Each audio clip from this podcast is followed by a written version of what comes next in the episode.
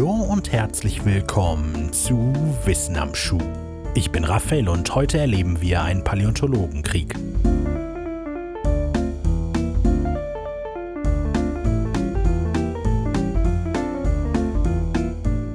Im Zentrum der heutigen Episode stehen die zwei Paläontologen Othaniel Marsh und Edward Cope. Cope hatte das Glück, 1840 als ältester Sohn einer wohlhabenden Familie geboren zu sein.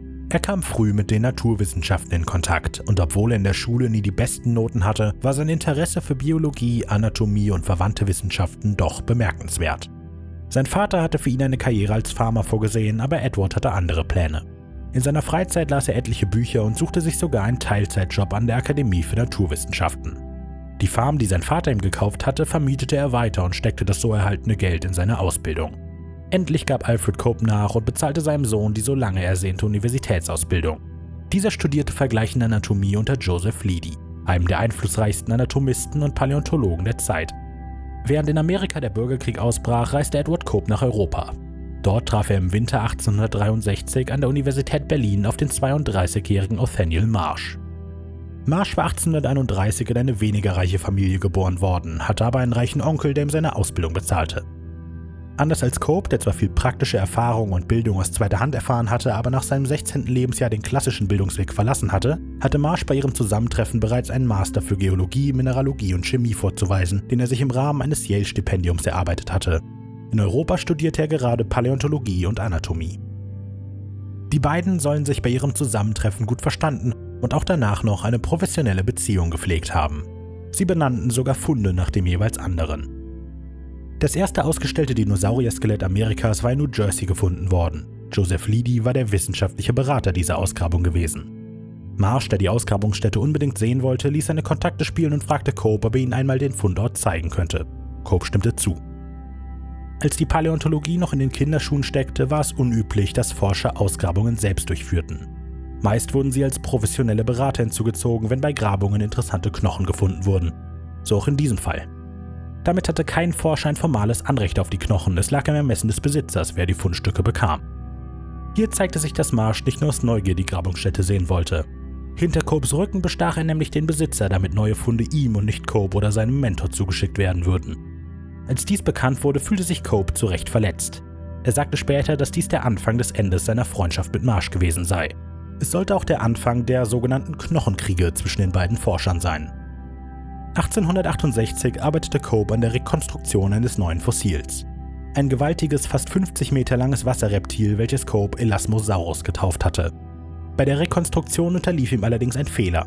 Er setzte den Schädel nicht auf den langen Hals, sondern ans Ende des recht kurzen Schwanzes. Das fiel allerdings lange nicht auf, bis Joseph Leedy eine offizielle Korrektur veröffentlichte. Marsh hatte angeblich auf den Fehler aufmerksam gemacht und Leedy zu der Korrektur bewogen. Cope soll die Sache so peinlich gewesen sein, dass er versuchte, alle Veröffentlichungen seines fehlerhaften Artikels aufzukaufen, was ihm allerdings nicht gelang. Die Zeit von der Mitte bis zum Ende des 19. Jahrhunderts war die Hochzeit des legendären Wilden Westens, in dem die aus Europa stammenden Siedler den Westen der USA mehr und mehr erschlossen. In den 1870ern wurden bei der Erschließung eben dieser hauptsächlich von Ureinwohnern bewohnten Gegenden etliche neue Fossilien gefunden und die Hochzeit der Bone Wars zwischen Cope und Marsh brach an. Die beiden waren angesehene Paläontologen und deshalb unter den ersten Ansprechpartnern bei neuen Entdeckungen. Ende der 1870er wurde dann deutlich, dass die beiden in weit mehr als einem professionellen Wettstreit standen.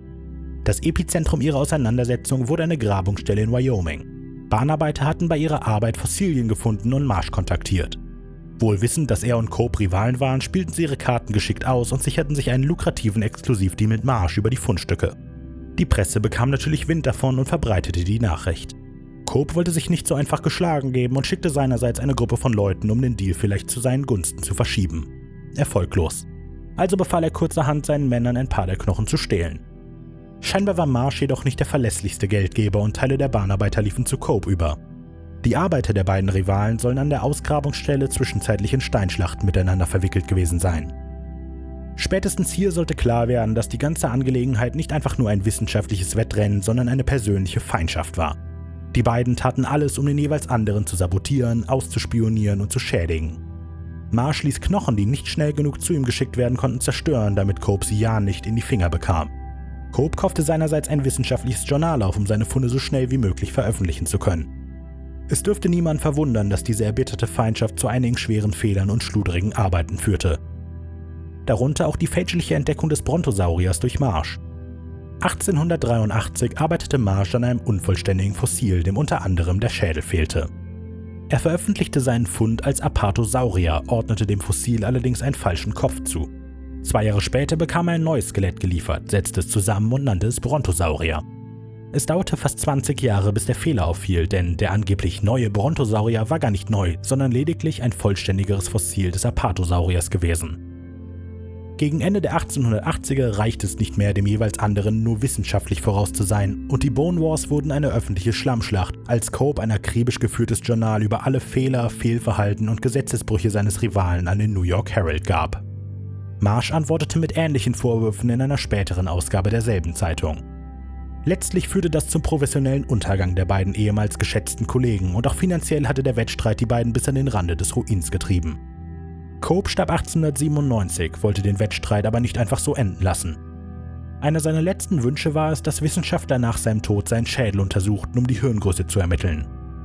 Er forderte Marsh auf, das Gleiche zu tun, damit endgültig geklärt werden konnte, wer das größere Hirn hatte und damit, nach dem Glauben der Zeit, der intelligentere war. Marsh nahm die Herausforderung letztlich allerdings nicht wahr. Copes Schädel liegt trotzdem immer noch in den Lagern der Universität Pennsylvania. Auch wenn der Knochenkrieg für die beiden Forscher unterm Strich schlecht endete, profitierte die Paläontologie, gerade in Amerika, am Ende doch enorm. Die beiden Forscher entdeckten zusammen über 130 neue Arten, darunter Favoriten wie den Stegosaurier und den Triceratops. Zudem wurde die Paläontologie getreu dem Motto Es gibt keine schlechte Publicity durch die Auseinandersetzung der breiten Öffentlichkeit bekannt. Und mit dem öffentlichen Interesse stieg auch die Finanzierung. Am Ende ist es schwer zu sagen, ob man einen der beiden als Gewinner ihrer Auseinandersetzung bezeichnen kann, weil sich immerhin beide nicht mit Ruhm bekleckert hatten. Nach bloßen Zahlen hatte am Ende allerdings Marsh mit 80 zu 56 neuen Spezies die Nase vorn.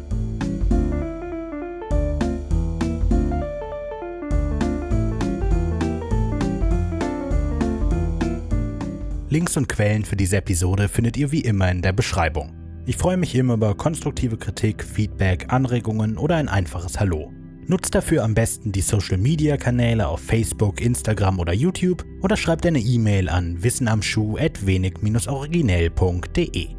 Neben Wissen am Schuh erscheinen unter dem wenig originell Banner auch der englische Songwriting Podcast Sonic Rodent und das Hörspiel Creature Feature über Kreaturen und Wesen aus Folklore, Mythologie und Urban Legends. Mehr Informationen zu all diesen Projekten findet ihr auf wenig-originell.de. Danke fürs Zuhören und bis nächste Woche.